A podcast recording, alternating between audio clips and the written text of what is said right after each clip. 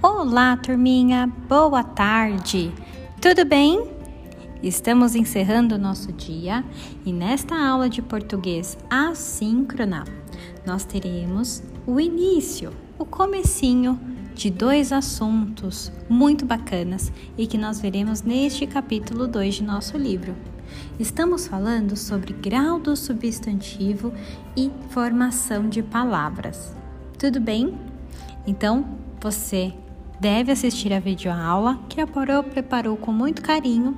E então, faça as atividades da trilha. Todas elas são muito importantes para vocês começarem a relembrar e conhecer um pouco mais sobre estes assuntos. Beijos e tenham todos um final de semana maravilhoso!